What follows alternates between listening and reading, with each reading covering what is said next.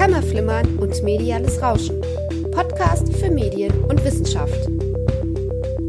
Von und mit Maike Bold und Anna Wiel. Produziert von Avinus e.V. Herzlich willkommen zu Kammerflimmern und mediales Rauschen, Episode 6. Mein Name ist Maike Bold und ich spreche heute mit Galina Ponomareva über das internationale LGBTQ Filmfestival Bok o Bok, was heißt Side by Side, das in Russland stattfindet, über die Bedeutung des Festivals für die russische LGBTQ-Community und über das Festival oder Festivals allgemein als Räume der Gegenöffentlichkeit. Besonders in diesem Jahr ist es ja auch ein Thema und deswegen auch hier im Podcast, nämlich die Frage, wie sich diese Verlagerung ins Digitale, die ja wegen Corona Corona viele Leute machen und viele Festivals machen, auf solche Räume auswirkt. Die Links zum Festival, zum Buch, was Galina nämlich darüber geschrieben hat und allem anderen, worüber wir sprechen werden, findet ihr in den Show Notes. Ihr könnt uns natürlich wie immer gern Feedback geben, entweder an unsere E-Mail-Adresse podcast.abinus.de, die auch in den Show Notes zu finden sein wird, oder eben über die Social-Media-Kanäle, unseren Blog etc. etc. Wir freuen uns auf jeden Fall. Hallo Galina. Hallo.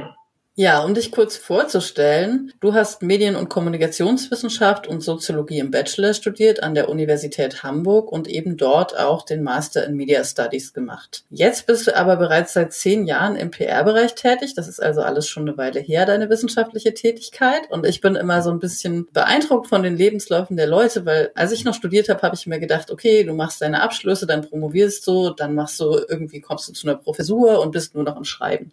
Und eigentlich niemand, mit dem ich ich bisher gesprochen habe, hat so eine Biografie. Und stattdessen merke ich immer, ah, wir können alle noch ein bisschen mehr.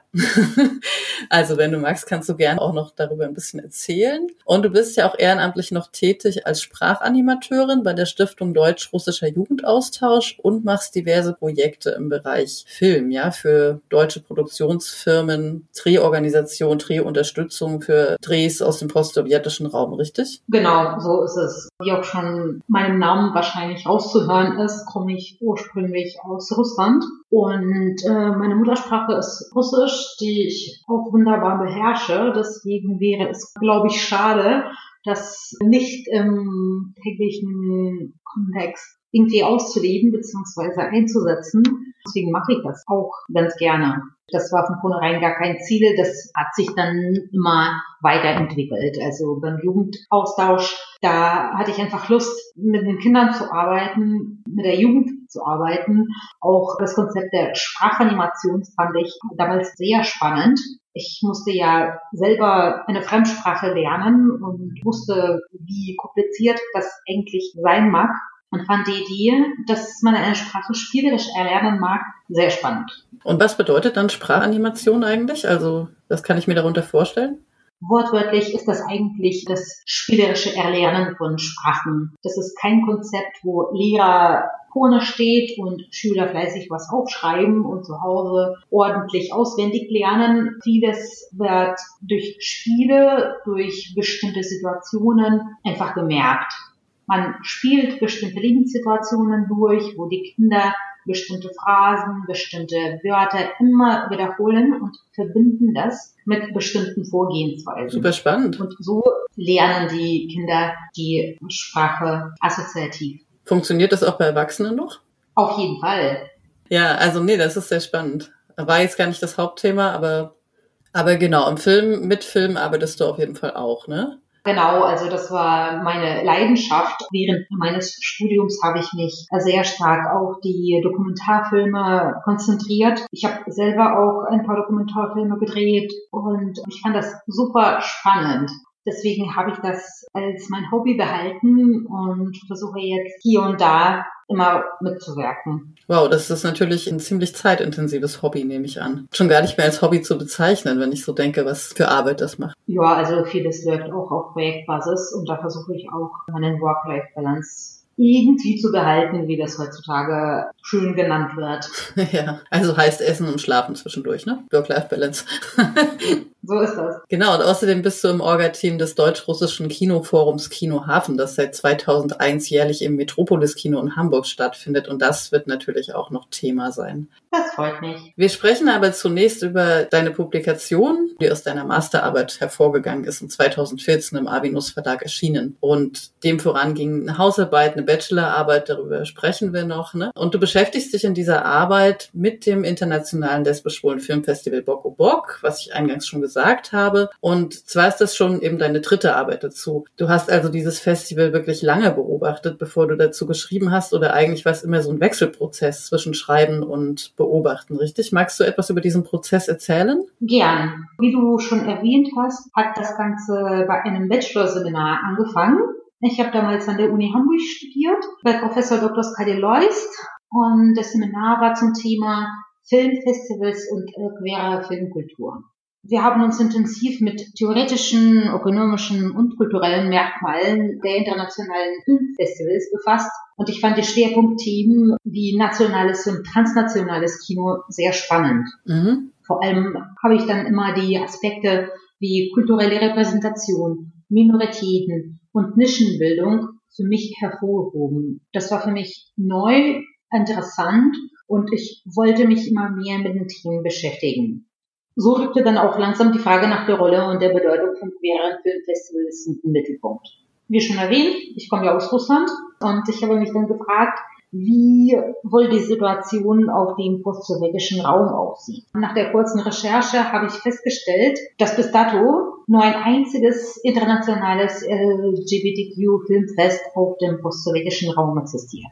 Und das war der Filmfestival Bok Obok, was eigentlich übersetzt bedeutet Side by Side, in St. Petersburg existiert. Ich fand es hervorragend. Also in der restlichen Welt im Zuge unterschiedlicher identitätsbezogener Bewegungen, wie zum Beispiel zur Explosion der lesbisch-schwulen Kinos in den 80er Jahren und so weiter, entstand eine Vielzahl an lesbisch-schwulen Filmfestivals im Westen, also jetzt in Europa und so weiter und so fort. Und die postsowjetische Gesellschaft folgte der Entwicklung erst 25 Jahre später. Ist es nicht erstaunlich? Ja, ist erstaunlich. Bevor ich dich frage, wie es dazu kam, es wurde auch gar nicht erforscht. Also du warst auch die Erste, die dazu geforscht hat, wenn ich das richtig erinnere, ne? Genau, das verleiht natürlich der ganzen Geschichte auch ein wenig Exklusivität. Ja, es ist super. Und wie erklärst du dir also diese, ja, so verzögerte Entwicklung? Oder wie kam es dann, besser gesagt, dazu, dass es, wie kam es zum Festival? Oh je, lange Geschichte. Im Jahre 2008 fand damals ein erstes Zusammentreffen der LGBT-Community statt und äh, man stellte fest, aha, es gibt Haufen existente Probleme in der russischen Gesellschaft, was das Thema angeht und man müsste damit was machen. Also jetzt zum Hintergrund. Das Thema der öffentlichen Anerkennung von Homosexualität wurde bislang im Lande der Zarenpaläste und Zwiebeltürme stark tabuisiert.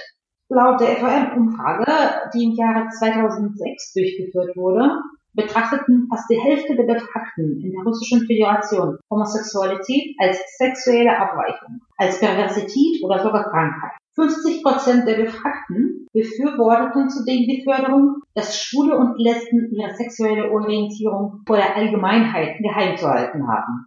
Der seit Jahrhunderten geprägte Konservatismus der Russischen Föderation führte dazu, dass das generelle Verbot von LGBT-Veranstaltungen durch städtische und Regionalverwaltung von mehr als drei Viertel der Bevölkerung unterstützt wurde. 40 Prozent der Befragten lernten die Demonstration nicht traditioneller sexueller Beziehungen im öffentlichen Raum grundsätzlich ab. Und sogar 18 Prozent gingen so weit, einen gesetzlich verankerten Schutz der Öffentlichkeit vor der LGBT-Community zu fordern. Damals dachte man, die Toleranz kommt langsam auf. Man sah die gestiegene Anzahl von Coming-outs einzelner Personen. Man sah die Popularisierung von Community-Orten, wie zum Beispiel LGBT-Bars oder Cafés. Und diese Entwicklung beunruhigte 60 Prozent der Befragten. Und genau die forderten ein radikales Verbot der Homosexualität. Das es aber nicht gab, oder? Das gab es tatsächlich. Homosexualität als Strafbestand wurde ursprünglich von Peter dem Großen eingeführt. Und das wurde offiziell erst im Jahre 1993 abgeschafft. Okay. Also das muss man vor Augen führen. Ja.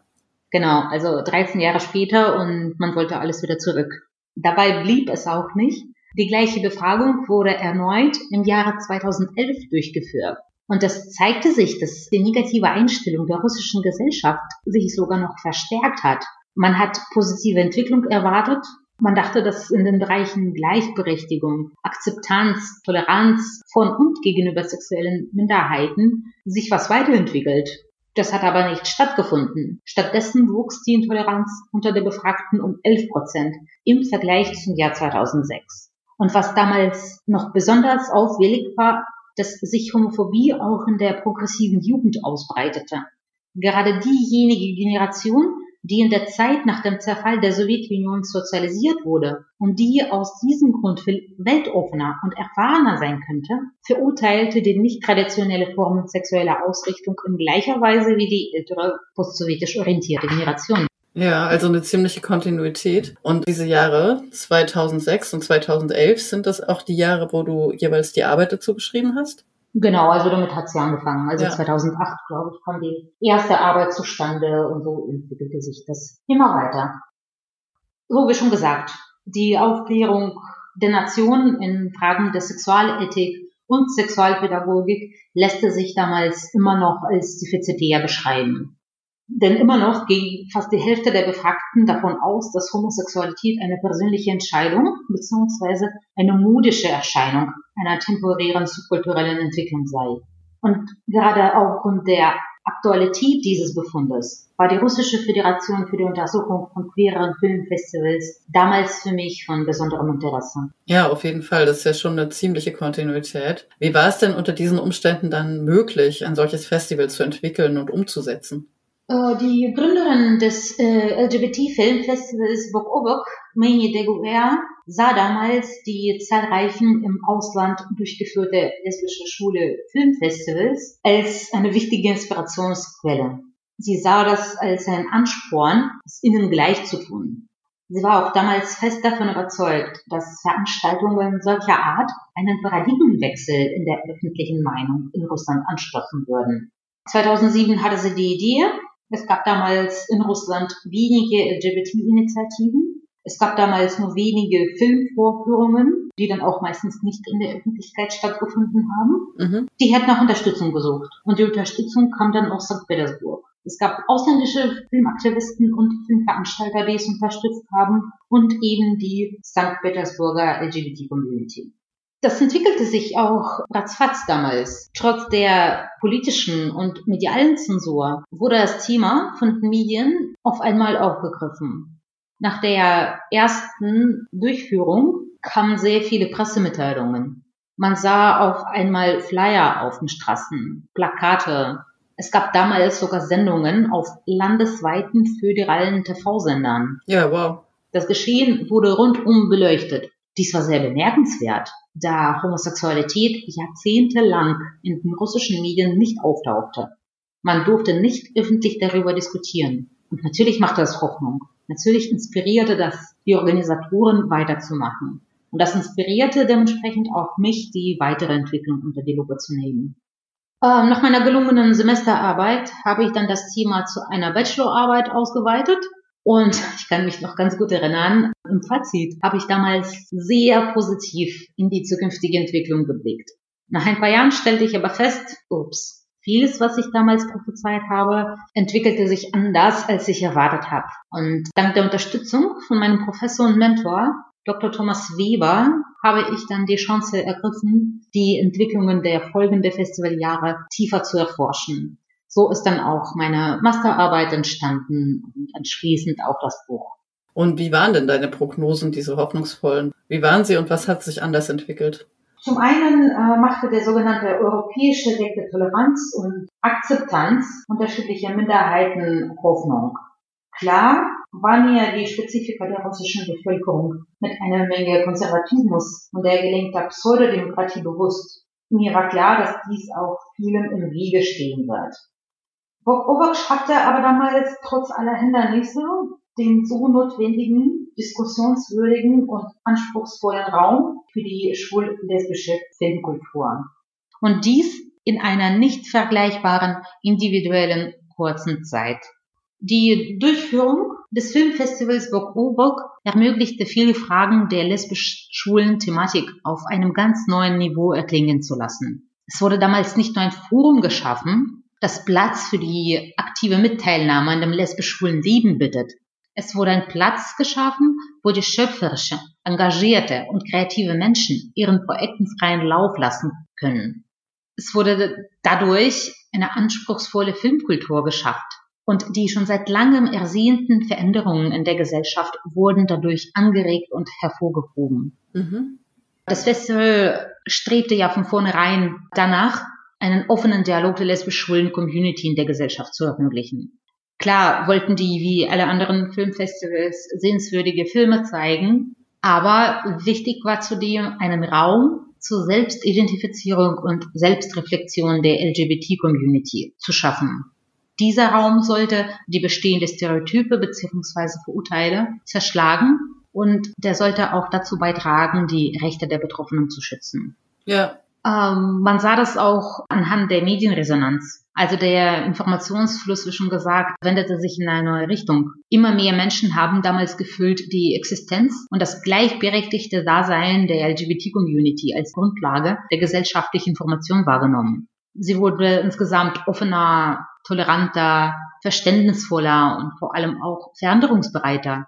Sie schien damals zu verstehen, dass solche Veranstaltungen wie das LGBT Filmfestival Bok Obok die wichtigen sozialen Fragen behandeln. Dass das die Events sind, die auf der Sprache der Kunst die Besucher über Toleranz, Gleichberechtigung, gesellschaftliche, politische und soziokulturelle Entwicklung informieren dass sie dem Publikum die ihr zur Verfügung stehende Rechte zu Schutz der verschiedenen sexuellen Minderheiten erklären dass die positive Entwicklung nur durch gemeinsame Bemühungen erreicht werden kann. All das unterstützte und bestärkte den Enthusiasmus und den Elan der Organisatoren. Es wurden im Jahre 2011, also drei Jahren nach dem Start, auch weitere Expansionen geplant. Man hat auf einmal überlegt, das Filmfest nicht nur in den Großstädten stattfinden zu lassen, sondern das auch in die Regionen auszuweiten. Es wurden tatsächlich sehr intensiv regionale Filmfestivalkonzepte ausgearbeitet. Jetzt im Nachhinein kann ich natürlich sagen, dass davon leider vieles nicht realisiert wurde. Man stellte dann fest, dass die Regionen wohl nicht so weit waren und deutlich mehr Vorlaufzeit brauchten. Was bedeutet das genau? Es war nicht einfach. Die Organisatoren haben sich zwar immer wieder durchgesetzt, man stellte aber fest, dass manche Regionen noch nicht offen dafür waren. Die Vorführungen wurden zum Beispiel gestoppt, weil die örtliche Regierung viele Steine in den Weg gelegt hat. Manche Regionen waren kooperativer. Da fanden die Veranstaltungen unter gesonderten Bedingungen statt. Sogar in den Großstädten waren die Veranstalter gezwungen, vermehrt auf die Sicherheit zu achten. Sowohl bürokratisch als auch gesellschaftlich wurden dem Filmfestival Schwierigkeiten bereitet. Es fand sich aber immer ein Weg, diese zu umgehen und Filmvorführungen und Begleitveranstaltungen trotz der Umstände stattfinden zu lassen. Ja, das ist sehr beachtlich. Hier treffen ja so jetzt insgesamt in deiner Arbeit und in unserem Gespräch verschiedene spannende Themenfelder aufeinander. Filmfestivals, darüber könnte man ja an sich schon sehr lange sprechen. Speziell aber LGBTQI-Filmfestivals, die queere Community in Russland und auch die russischsprachige Filmlandschaft, insbesondere die queere russischsprachige Filmlandschaft. Womit wollen wir anfangen? Also ein bisschen haben wir schon angefangen, aber dann fangen wir ganz allgemein an.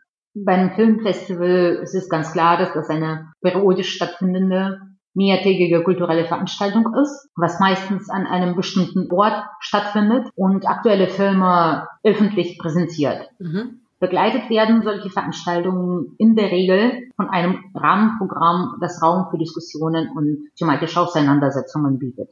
Wie auch schon vorhin erwähnt, also auf Filmfestivals werden nicht nur Filme gezeigt, Filmfestivals übernehmen vielmehr eine wichtige Rolle als Bindeglied zwischen der Filmkunst und den Rezipienten. Und zwar sie ermöglichen einen direkten Austausch zwischen den Festivalkuratoren, zwischen den Zuschauern, Filmemachern und so weiter und so fort.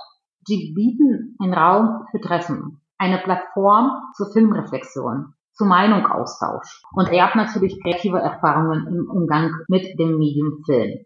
Darüber hinaus verfolgen auch die Filmfestivals im Allgemeinen das Ziel, die ästhetische Bildung und Medienkompetenz beim Rezipienten zu fördern. Sie versuchen tatsächlich bei einem Zuschauer ein individuelles und fundiertes Urteilsvermögen zu entwickeln. Auch die gemeinsame Filmrezeption führt zu einem kritischen Umgang mit Medien und schafft so die Grundlage für eine vorbehaltlose Filmrezeption mit der notwendigen Offenheit gegenüber ungebundenen Inhalten und ästhetischen Formen.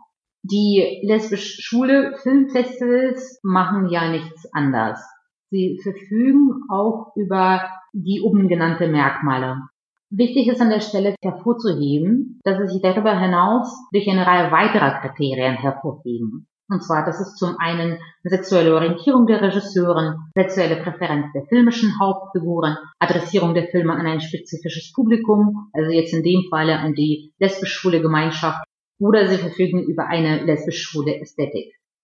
Als Ziel haben sich die schwul-lesbische Filmfestival gesetzt, die Verbreitung von Informationen über lesbische und schwule Lebensweisen zu ermöglichen. Insbesondere geht es darum, ein adäquates Bild von Lesen und Schulen im Kino und in der Gesellschaft zu zeigen.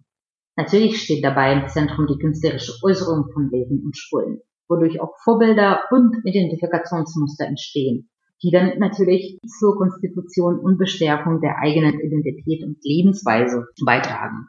Es wird durch die ganzen Filmvorführungen, Publikumsdiskussionen, Workshops etc ein Forum geschaffen, das Platz für aktuelle Beiträge über lesbisch-schwules Leben bietet. Und das ist natürlich von zentraler Bedeutung ist für die schwul-lesbische Filmkultur. Hinzu kommt der Aspekt der Verortung der gesellschaftlichen und politischen Geschichte der schwulen Lesbenbewegung, der lesbisch-schwule Filmfestivals von anderen Filmfestivals unterscheidet. Dadurch, dass die Community in den Filmen dargestellt wird, werden Geschehnisse und die historische Entwicklung der Community in gewisser Weise auch dokumentiert. Ja. Genau, also es wird eine kollektive Identität gestärkt und das sichere Auftreten der Community wird dadurch auch nach außen möglich. Genau, und du verknüpfst das ja an deiner Arbeit mit den Begriffen von Öffentlichkeit und Gegenöffentlichkeit, ne? Genau diesen Aspekt. Äh, genau so ist es, weil das auch im Bezuge der Russischen Föderation auch sehr interessant ist. Also wenn wir Öffentlichkeit klassisch nach Habermas definieren, mhm und das als ein Netzwerk für die Kommunikation von Meinungen festlegen, das der Kontrolle der staatlichen Macht dient und deren kritische Reflexion mittels öffentlich geführter Diskussion ermöglicht, wird es dann ganz spannend. In der Russischen Föderation werden nämlich die klassischen Massenmedien seit jeher durch den Staat kontrolliert. Teilweise werden die sogar noch vom Staat zensiert. Deswegen habe ich dann damals auch im Rahmen meines Buches eine Unterscheidung zwischen den erzeugten und kultivierten Öffentlichkeit gemacht. Und zwar, es gibt eine Öffentlichkeit, die hegemonial ist, die nach äh, den von der Regierung gewünschten Richtlinien hergestellt wird. Und es gibt eine andere, die sich durch den restriktiven Rahmen diskriminiert und distanziert. Deswegen äh, musste ich damals die zwei Öffentlichkeiten voneinander trennen. Und die zweite, also praktisch die Gegenöffentlichkeit, zeichnete sich dadurch aus, dass sie sich gegen das Weltbild der offiziellen Öffentlichkeit richtete. Allerdings muss man immer im Hinterkopf behalten, die Gegenöffentlichkeit bezieht sich jedoch immer noch auf die offizielle Öffentlichkeit. Sie nimmt bewusst eine untergeordnete Stelle in medialen und sozialen Dimensionen ein und trägt als Ort der Kommunikation und politischer Identitätsbildung zur kollektiven Identitätsbildung der daran beteiligten Menschen bei. Also im Falle meines Themas zu der kollektiven Identitätsbildung der LGBT-Community. Das heißt ja, dass die Gegenöffentlichkeit in dem Fall erstmal, du hast es gesagt, sie muss Bezug nehmen auf die hegemoniale Öffentlichkeit, Denkst du, dass es auch eine Entwicklung oder eine Möglichkeit gibt in die Richtung, dass sie eine ja eher autonome Identität entwickelt, also eher aus sich selbst heraus dann sozusagen was schafft, was jetzt nicht mehr nur sich auf die hegemoniale Öffentlichkeit bezieht? Weißt du, was ich meine? Ich vermute schon, klar, natürlich. Also es gibt immer einen Weg hoch hinaus. Also es ist wichtig, dass man am Anfang sich auf die offizielle Öffentlichkeit bezieht. Aber wenn sich das entwickelt, äh, wenn sich das weiterentwickelt, wenn man merkt, jetzt bezüglich meines Themas, dass die Gesellschaft sich verändert, dass die Toleranz steigt, dass die Akzeptanz steigt, dass die offizielle Öffentlichkeit sich weiterentwickelt und fängt an, das Thema jetzt irgendwie anders zu rezipieren, dann kann dadurch auch womöglich auch eine ganz normale offizielle Öffentlichkeit entstehen. Dann gehören praktisch die Themen, die von vornherein sich als gegenöffentlich gesehen haben, die gehören dann irgendwann zu der Tagesagenda. Man kann das ja hier in Europa sehen. Man kann es ja in der restlichen Welt sehen. Irgendwann gehört das zum Alltag und gehört dazu. Ja, Jetzt habe ich mir natürlich überlegt zu fragen, was ist das Besondere an diesem Festival? Das hast du im Grunde gerade schon beantwortet, also sehr ausführlich. ähm, Okay, genau. Also du hast jetzt ja quasi gerade damit beendet, dass die Community eigene Themen setzen kann und in die Öffentlichkeit hineinträgt, trotz alledem, was ja natürlich quasi schon die Frage beantwortet, warum das Festival so wichtig ist und natürlich auch, warum du dazu forscht. Und häufig ist es ja so, dass Leute äh, an der Organisation von Festivals oder bestimmten Veranstaltungen mitwirken und dann sich entscheiden, darüber zu schreiben. Und bei dir war es andersrum. Wie nah bist du denn dem Festival gekommen jetzt persönlich?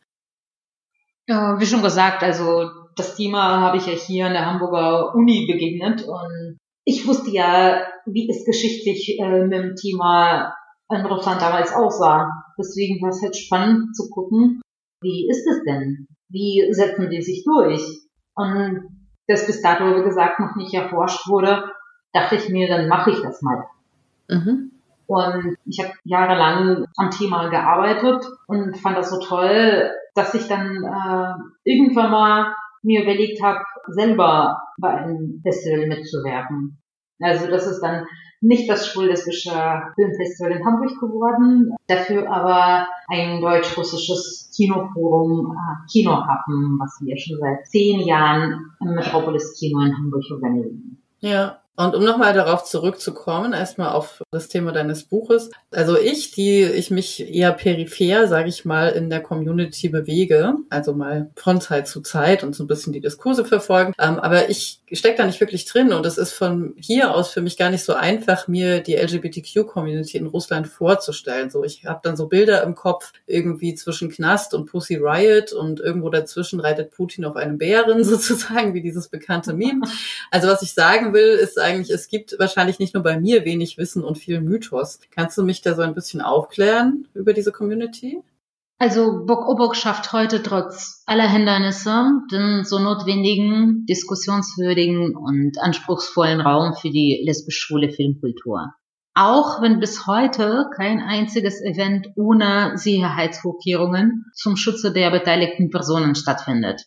Die Organisatoren sind gezwungen, immer wieder Sicherheitsagenturen zu beauftragen, die jedes veranstaltete Ereignis mit Sicherheitskräften überwachen. Für das Stattfinden der großen Filmfeste werden regulär lokale Polizeieinheiten hinzugezogen.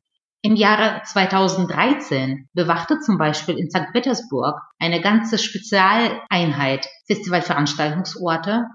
Auch in den Regionen sieht die Situation nicht anders aus. Homophobe Gesetze stellen heute noch eine deutlich erkennbare Gefahr dar. Und zwar nicht nur regional, sondern auch landesweit. Diese Gefahr bedroht die russischen Lesben, Schwulen, Bisexuellen und Transgender jeden Augenblick ihres Lebens.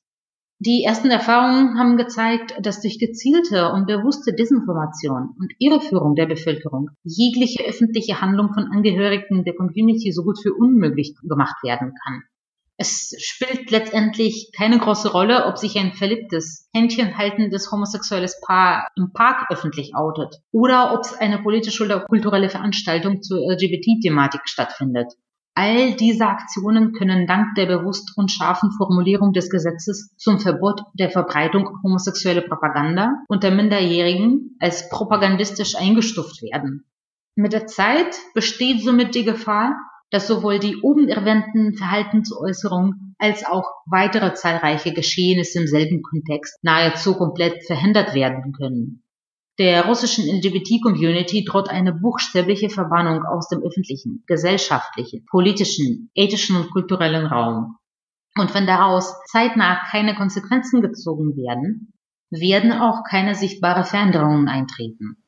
Es ist vielleicht schon ein bisschen erklärt, aber nochmal spezifischer, welche Rolle spielt denn eine Veranstaltung wie Bok Obok dann? So, es gibt einen Haufen Repressionen. Das klingt, als braucht man wirklich nahezu unsichtbare Rückzugsräume. Und jetzt haben wir doch einen Raum, der so eine große Aufmerksamkeit bekommt. In der Russischen Föderation fehlte damals ein Event, die offen und angstfrei aktuell über sehenswürdige Filme der weltweiten LGBT-Filmkunst äh, sprechen können. Auch die die Aufklärung über lesbische und schwule Lebensweisen vermitteln. Deswegen ähm, haben sich die Organisatoren dann immer wieder aufgerafft und haben dann immer wieder entschieden, weiterzumachen. Das Programmangebot wurde immer sorgfältig ausgesucht. Man suchte nach möglichst facettenreichen Filmen. Alle Werke waren kunstvoll, aktuell, international und sorgten auf jeden Fall auf den großen Leinwänden für ein angemessenes und realistisches Bild von Lesben und Schulen im Kino. Das sollte in der Gesellschaft präsentiert werden. Es sollte ein Beitrag zur Überwindung der immer noch bestehenden Stereotypen bzw. Vorurteile durch eine angemessene und würdevolle Präsentation einer Community geleistet werden. Da ging es aber auch nicht ausschließlich um sexuelle Orientierung. Da ging es eher um eigene Geschlechtsidentität, um individuelle Selbstidentifikation und Selbstreflexion. Selbstverständlich wünschte man sich auch Veränderungen in der Gesellschaft selbst. Die Durchführung des Festivals regte in den letzten Jahren neue und breite Diskussionen an. Es ging um Kampf gegen die Diskriminierung und Feindseligkeit aufgrund bestimmter sexueller Ausrichtung oder bestimmter Geschlechtsidentität. Lesbische, schwule, bisexuelle, transsexuelle, transgender, intersexuelle und queere Menschen, die sollen sich wohlfühlen in den bestehenden Normen, auch in der bestehenden Ideologiesystem der Gesellschaft. Es wurde auf dem Filmfest sehr viel über Selbstverteidigungsstrategien gesprochen. Man regte sehr viele schöpferische, engagierte, kreative und diskussionswürdige Menschen in diesem Rahmen zu einer Diskussion. Es wurde ein sicherer Platz für eine aktive Teilnahme an dem schwul-lesbischen Leben geboten. Genau dafür war ja auch dieses Filmfestival da auch die dazugehörige Rahmenveranstaltungen. Und auch unter der frühen genannten Umständen ist es sehr bemerkenswert äh, zu erwähnen, dass die Organisatoren des Filmfestivals, Bule Sultanova und Menge de Guer, immer nicht nur selber optimistisch in die Zukunft geblickt haben, sondern es auch tatsächlich geschafft haben, immer mehr Menschen von der eigenen Sache zu überzeugen. Die Besucherzahlen wachsen, die Ausweitungen in die Regionen werden immer gefragter. Auch die Bevölkerung des Landes wird immer solidarischer, sowohl mit den künstlerischen Veranstaltungen als auch mit der Community. Also du siehst äh, selber, ich bin ja auch immer noch optimistisch. Ja, das klingt schon nach einer sehr positiven Entwicklung eigentlich, die auch wirklich in die Gesellschaft hineinwirkt und nicht nur in der Community bleibt. Kennst du die Wackelpuppe, die Stehaufmännchen heißt und sich von selber immer in die aufrechte Lage bringt? Ja, äh, aber ich kenne kein Wort im Deutschen dafür. Gibt es ein Wort im Russischen? Äh, Also umgangssprachlich wird der Begriff Stehaufmännchen für solche Personen verwendet, die sich nicht durch Niederlagen oder Misserfolge entmutigen lassen, die diese überwinden und sich immer wieder neu auf das Leben einlassen und versuchen es selbst zu meistern. Damit würde ich metaphorisch auch die ununterbrochenen Versuche der Organisatoren bezeichnen, trotz aller äußeren Einflüsse, immer wieder dran zu bleiben und immer wieder weiterzumachen. Ja, es gab ja auch verschiedene Angriffe auf das Festival. Zum Beispiel in 2018 die Anschuldigung, auf dem Festival seien Geiseln genommen worden. Die OrganisatorInnen vermuteten den Politiker Milonov dahinter. Außerdem gab es sowohl in 2018 als auch in 2019 Bombendrohungen. Kannst du darüber etwas sagen? Ja, also wie du auch schon sagtest, Milonov ist ein russischer Politiker. Der ist übrigens mitverantwortlich für die Formulierungen des Gesetzes gegen homosexuelle Propaganda. Das Gesetz ist super schwammig formuliert. Also zum Beispiel können laut dem Gesetz öffentliche Demonstrationen mit Plakaten, die zum Beispiel die Aufschrift Schwulsein ist normal tragen, bestraft werden. Auch solche Maßnahmen, wie zum Beispiel Aufklärungsprojekte für Jugendliche über Homo-, Bi- und Transsexualität, können durch das Gesetz als strafbar gelten. Darunter fiel auch seiner Meinung nach auch das Festival. 2018 äh, hat Melonov erstmal telefonisch versucht, die Veranstaltung zu stoppen, indem er immer wieder im Lichtspielhaus angerufen hat, wo das Festival stattfand und immer wieder mit der Forderung angerufen, das dämonische Geschehen zu unterbinden. Als das nichts gebracht hat, stand er dann anschließend mit seinen Befürwortern vor der Tür und blockierte den Eingang. Erst nach 40 Minuten konnte damals die unangemeldete Protestaktion mit Hilfe der Polizei beendet werden. Die Eröffnung wurde verschoben, fand aber trotzdem statt. Auch in weiteren Jahren wurden viele Versuche unternommen, die Durchführung des Festivals zu verhindern. Die Organisatoren haben immer wieder einen Weg gefunden, die Veranstaltung doch stattfinden zu lassen. Niwaschka. So? Niwalaschka. Niwalaschka. Genau. Ja. Ich habe ja vorhin gesagt, queere russischsprachige Filmlandschaft. Stimmt das so? Welche Produktionen werden gezeigt? Ähm, das Programm ist sehr vielfältig. Also sie besteht aus vier festen Sektionen. Spielfilme, Dokumentarfilme und Kurzfilme, die sich auch in Dokumentar- und Spielfilme unterteilen. Es gibt keine nationalen oder territorialen Eingrenzungen. Alle Werke werden in der Originalsprache oder in der Originalsprache mit russischen Untertiteln gezeigt. Das Rahmenprogramm umfasst eine Vielzahl von Veranstaltungen wie Vorführungen einzigartiger Retrospektiven, Ausstellungen, Fotowettbewerbe, Buchpräsentationen, Konzerte, Meisterklassen und so weiter. In der Regel werden die Vorführungen von einer Diskussion oder einem Vortrag begleitet, in dem die im Film offenbarten Probleme und ihre Projektionen auf die heutige russische Gesellschaft behandelt werden. Nicht selten nehmen an den Publikumsdiskussionen auch besondere Gäste teil. Das können renommierte in- und ausländische Experten aus den Bereichen Kunst, Soziologie, Psychologie oder sogar Menschenrecht sein. Dieses Jahr wird übrigens schon das 13. Book Obok im November in St. Petersburg und online russlandweit durchgeführt. Das komplette Filmprogramm wird auch auf der Online-Plattform zu sehen sein. Auch die Diskussionen und Publikumsgespräche mit den Regisseuren und Produzenten werden zum Teil sogar live übertragen. Die Tickets kann man schon ab dem 3. November auf der Plattform ergattern. Das kann ich auf jeden Fall weiterempfehlen. Und das heißt, man kann es auch außerhalb von Russland schauen? Genau, so ist das. Ja, das werden wir auf jeden Fall auch verlinken. Und wir haben heute auch keine, oder ich habe heute keine Podcast-Empfehlung des Monats, weil ich einfach dieses Festival empfehle. Und natürlich auch das Festival im Dezember, über das wir noch sprechen werden. Die Webseite des Festivals ist auch auf Englisch komplett übersetzt. Deswegen kann auch jeder interessant alle Informationen rund um das Fest und den Ticketerwerb problemfrei erwerben. Ja, genau. Und es gibt auch ein Riesenarchiv und eben solche Informationen zu den Hintergründen. Ne? Und jetzt diese Verlagerung ins Digitale oder dieses Halb-Halb, ist das schon immer so oder ist das so Corona-bedingt?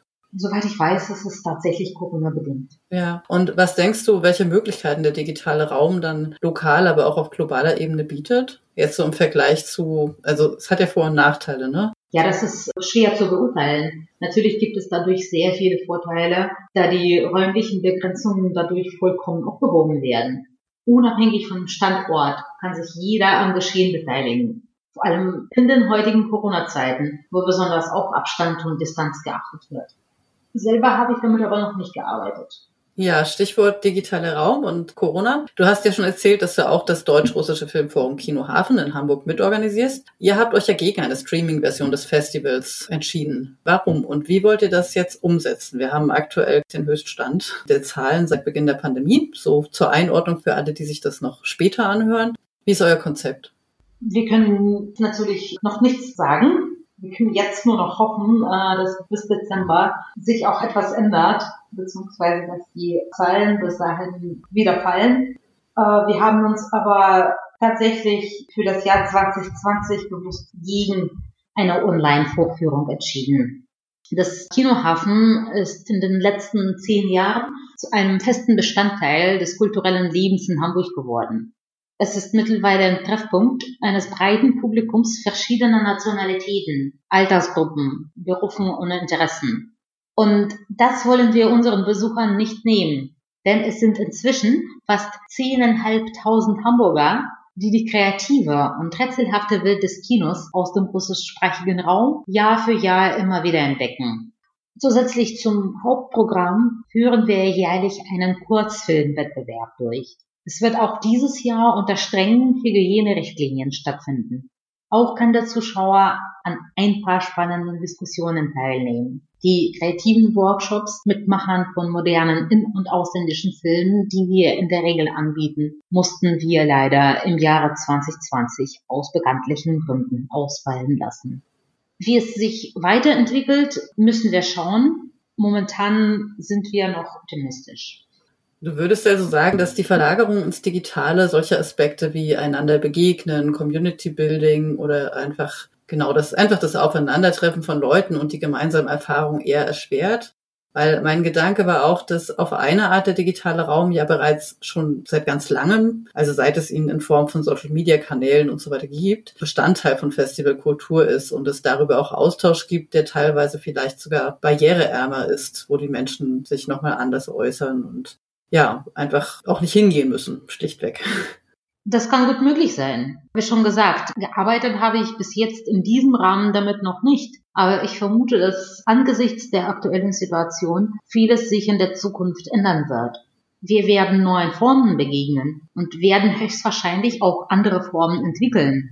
Vielleicht sogar etwas ganz Neues, worüber jetzt noch keiner nachdenkt. Spannend bleibt es so oder so. Ja, ja, vielen Dank damit erstmal, Galina. Also, das ist ein super spannendes Thema, natürlich besonders dieses Jahr. Und ich würde mich freuen, wenn auch HörerInnen sich irgendwie zu Wort melden über eigene Erfahrungen. Vielleicht kann man da auch ja nochmal so eine besondere Corona-Festival-Folge machen oder so. Feedback ist sehr erwünscht, auch Ergänzungen sind sehr erwünscht. Und wenn ihr den Podcast spannend findet, hört doch auch gerne mal in die vergangenen Folgen rein. Die sind sehr unterschiedlich. Wenn ihr eigene Themen habt, meldet euch gern. Und über Empfehlungen freuen wir uns selbstverständlich auch.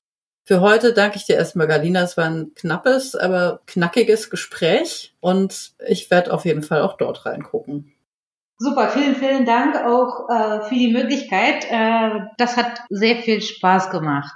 Mal wieder gern. Ja, ist ja sicher auch schön, nach zehn Jahren dann mal wieder so in so ein wissenschaftliches Gespräch zu kommen, oder? Ja, auf jeden Fall. Also das hat mir sehr viel Spaß gemacht, äh, wieder in das Thema einzutauchen ich beobachte ja auch die Entwicklung des Filmfestivals. Es ist ja nicht so, dass ich das Buch geschrieben habe und das Thema komplett beiseite gelegt habe. Ja, und das finde ich eben auch so beachtlich. Und ich glaube, das macht dich noch viel, viel aussagefähiger im Endeffekt, weil solche Langzeitbeobachtungen ja jetzt doch gar nicht so regelmäßig stattfinden und dazu nur angeregt werden kann, auf jeden Fall. Genau, und das war auf jeden Fall sehr, sehr spannend, mit dir nochmal darüber zu reden. Ja, vielen Dank dir. Ich würde an dieser Stelle noch die nächste Sendung ankündigen, die wir Anfang Dezember veröffentlichen werden. Und zwar werde ich mit Lea Wohl von Haselberg und Julia Schumacher sprechen über das Projekt Zwischen Erinnerungskultur und Antisemitismus, Erfahrung jüdischer Filmschaffender in der BRD. Das ist ein vom BMBF gefördertes und an der Filmuniversität Babelsberg durchgeführtes Projekt, in dem Lea die Projektleiterin ist und Julia als Mitarbeiterin tätig. Und beide sind auch zusammen in dem DFG-Netzwerk Deutsch-Jüdische Filmgeschichte der BRD. Wir werden über die Arbeitsbiografien jüdischer Filmschaffender und die Relevanz für die Kultur- und Gesellschaftsgeschichte der BRD sprechen. Das heißt, über bekannte und zu Unrecht vergessene AkteurInnen der Film- und Fernsehgeschichte und grundsätzlich über die Bedingungen von Geschichtsschreibung. Wir hatten das ja in der letzten Folge mit Naomi schon so ein bisschen, aber in Bezug auf Israel. Und jetzt wird es eben darum gehen, welche Veränderungen die jüdische Perspektive für die deutsche Filmgeschichtsschreibung mit sich bringen kann, als eine von verschiedenen unterrepräsentierten Perspektiven. Also da bin ich super gespannt auch und freue mich, wenn ihr wieder dabei seid. Für heute, tschüss.